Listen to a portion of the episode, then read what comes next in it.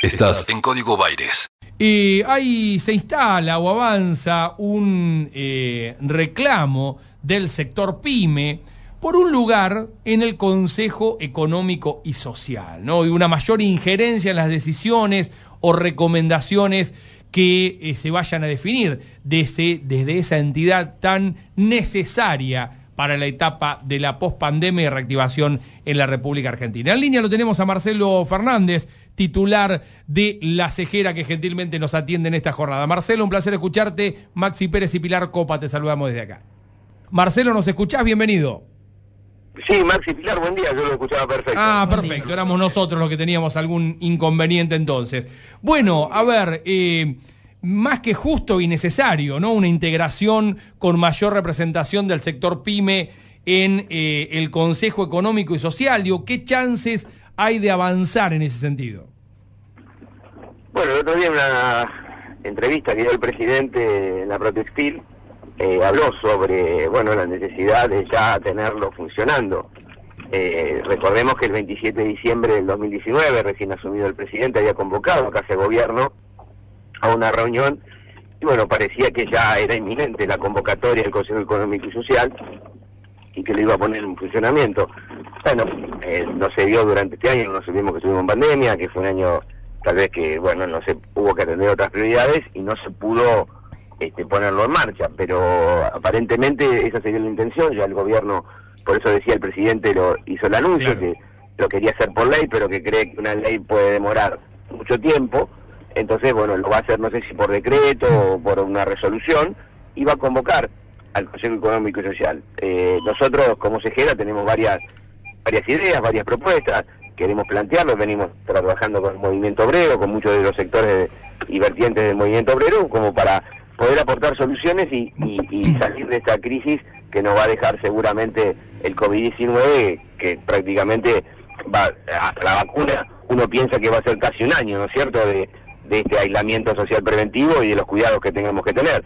Así que me parece que vamos a tener que tener mucha imaginación, muchas ideas, muchas discusiones para que entre todos aportemos lo mejor. Y para esto las pymes, me parece, creo, son necesarias estar ahí en el, en el lugar de la, de la convocatoria. Claro, pienso, Marcelo, en que desde el sector pyme, eh, ustedes, eh, tanto empresarios como dirigentes gremiales o a veces los trabajadores rasos, vienen cumpliendo de alguna manera este, y a otra escala la función del Consejo Económico y Social, ¿no? Que es ponerse de acuerdo eh, primero en instancias informales antes de tomar decisiones que afecten la vida de todos. Digo, básicamente estamos hablando de una chance de una mesa redonda que tenga a todos los representantes de, eh, del mundo económico, de la producción en Argentina. Esa es la idea. Nosotros, a ver, eh, nos hemos puesto de acuerdo en un año muy difícil. Fíjense que prácticamente el gobierno no intervino en las discusiones que hemos tenido, se ha llegado a acuerdos para, para poder aliviar esta situación de las partes, porque, a ver, esto no era una cuestión solamente de trabajadores o una cuestión solamente de empresarios. Nosotros siempre, después de la discusión de paritaria, somos un solo sector, el que trabaja y produce. Entonces, bueno, eh, había que ver cómo se paliaba esta crisis que golpeaba a todos. No nos olvidemos que hemos tenido la suerte eh, y la ayuda del gobierno y el entendimiento del gobierno de lo que provocaba el aislamiento social preventivo y la ATP. También la moratoria que nos permitió eh, que, bueno, parte de la deuda pase más para adelante eh, y no tener que, digamos, embargos o, o, intimaciones de la FIP por el no pago, que era obvio que era imposible pagar si no teníamos trabajo. Entonces nos hemos puesto de acuerdo, con lo cual ya estamos este, trabajando juntos, nos estamos entendiendo en muchas cuestiones y creo que eh, tenemos que podemos aportar soluciones a las ideas que tenemos, por eso decimos que si la Confederación General Empresaria y lo que es la recreación de la vieja Confederación General Económica, que no nos olvidemos que fue la que hizo el pacto social en el 73 entre CGT y CGE, este, cuando Perón volvió al país y le pidió a Gelbar y a Rucci que le diseñaran un plan, un proyecto y que le dieran estabilidad, y eso hicieron eso. Así que hay historia, hay antecedentes, creo que podemos hacer un gran trabajo y bueno, esperemos que estar a la altura de los acontecimientos y por, sobre todas las cosas, si estar convocados. Claro, sí, sí, fundamental, ¿no? Si no, no hay mucho aporte que se pueda hacer. Te quiero hacer la pregunta contraria que este, suelo hacerte, Marcelo, a vos y a cualquier referente del sector PYME, siempre preocupados por qué es lo que hace falta, qué modificación impositiva, qué beneficio, qué programa o qué medida de gobierno, en el marco, y más allá de los proyectos que, puedan aportar, en el marco de eh, una convocatoria al Consejo Económico y Social, eh, ¿qué estarían las pymes en condiciones de no sé si decirlo, de ceder, de aportar de manera directa, eh, o qué estarían los empresarios pymes a relegar en tiempo, en ganancias, en el marco de lo que se viene en Argentina? A ver, como primera medida nosotros queremos aportar una idea que venimos trabajando y creo que ya le hemos hablado en tu medio. La idea es aportar este, eh, una batería de leyes o de, o de, o de anteproyectos de ley porque nosotros decimos que las medidas, Maxi, siempre son muy buenas y están tomadas por los gobiernos cuando quieren favorecer la producción del trabajo con muy buenas intenciones que generalmente las hace algún funcionario o las hace el Poder Ejecutivo y, aplica medidas para la producción. Pero ¿sabes qué pasa? Cuando se va el funcionario y viene otro, o cuando cambia el gobierno, y hemos tenido antecedentes en Argentina, y cuando el pueblo decide que quiere cambiar de, de horizonte político, de idea, fíjate que las medidas se dejan de tomar. Por ejemplo, para que me entienda el oyente, para dar una sola las licencias automáticas para el control de importaciones. Es una medida, no es una ley. ¿Qué quiere decir? Que si yo no la quiero tomar a partir de mañana, derogo esa medida o no la tomo más en cuenta, no hay más control o administración del comercio exterior. Y es algo que las pymes necesitamos. Entonces, ¿qué decimos nosotros?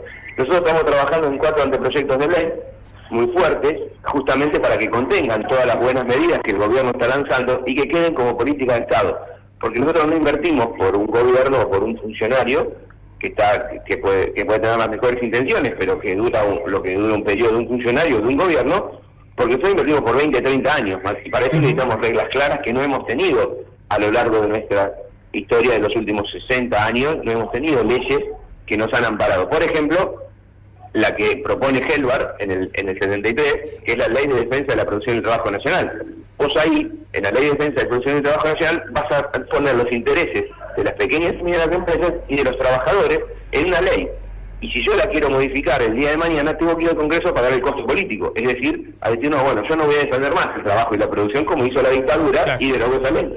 ¿Me explico? Entonces, justamente esto es lo que queremos proponer, como la creación de la Corporación del Desarrollo de la Pequeña y Mediana Empresa, como la ley de federalización de la producción, como la ley de la reforma de la, de, la Carta Orgánica del Banco Central y de las entidades financieras, para que justamente esté en servicio de la producción del trabajo. Es decir, nosotros proponemos algo que por 20, 30 años asegura el empresariado PYME que va a tener reglas de juego claras y que le conviene invertir en Argentina. Claro, y, en base a tu pregunta, ¿qué podemos hacer? Mirá, nosotros somos siempre el jamón del sándwich, cedemos para arriba o para abajo, este, así que eh, eh, prácticamente te diría, uno no se quiere poner en víctima, pero fíjate que cuando se dolariza la mercadería, las grandes se dolarizan y te cobran al dólar del momento y nos hemos comido devaluaciones de un día para el otro de un 30% que las pymes tuvimos que pagar y no se lo pudimos trasladar a nadie. Yo me imagino a vos, Maxi o a Pilar, si yo voy y le digo que de todo lo que compraron ayer me deben el 30% más, ustedes me van a decir, ni loco, flaco, yo ya le compré. Bueno, muy bien. Eh, nosotros a las grandes no se lo podemos decir porque nos entregan hoy, pero le pagamos la semana que viene, es al dólar del momento.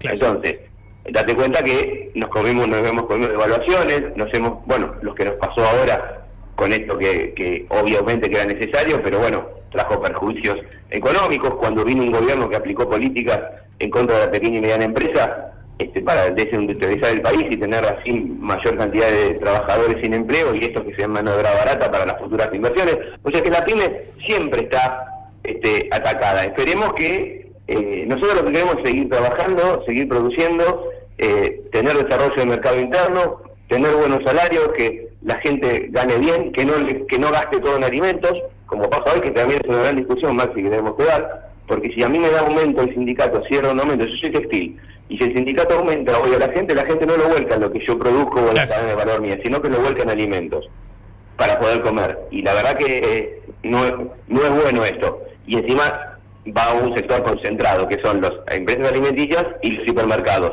Y todo lo demás que acompañamos y que queremos que la gente le vaya bien, nuestro aumento de salario se lo lleva esa cadena eh, productiva y no las demás. Entonces digo, tenemos que dar grandes discusiones, creo que hay, grandes, hay que dar grandes debates para poder tener un país eh, productivo, para tener un país que genere empleo y trabajo, que es lo que queremos todos. Marcelo, gracias por estos minutos con Radio La Plata. No, gracias a ustedes y un saludo a gente de La Plata. Un abrazo grande. Un fuerte abrazo. Marcelo Fernández, el titular de la Confederación General Empresaria, la cejera entidad PYME que nuclea a eh, empresarios, este, a cámaras de todo el país, ¿no? Reclamando su lugar, el que corresponde, además, en la mesa de negociación del Consejo Económico y Social. y un pedido histórico más que válido, que tiene que ver con convirtamos esto en política de Estado, muchachos. Dejémonos de joder con esto de la discrecionalidad de medida de parte de los gobiernos. Y que tiene una explicación. Que te lo voy a poner en términos eh, duros para ambas posiciones. Cuando te viene un macrista te dice no, no porque no me interesa. Si yo no quiero ni medidas a favor de los empresarios pymes, de los trabajadores, ni leyes. No, yo quiero las grandes empresas y que me deje joder. Y cuando viene un peronista, como ahora, te dice, no, no, está bien, pero las aplico yo. No, ¿qué ley? Yo te la aplico, pero depende de mí, de mis decisiones. Eh, no, ¿qué querés? Yo agarro, lo, lo llevo al Congreso, lo convierto en ley y ya está, dejan de depender de que esté yo. No, dejan de depender de que esté yo. Entonces hay como, ¿no? Digo, es mejor que se apliquen a que no se apliquen, está claro. Sí. ¿no? Pero eh, hay también una trampita. El equilibrio justo entre música e información. Está en Radio La Plata. Radio La Plata. El nombre de tu ciudad. Tu ciudad. Tu ciudad.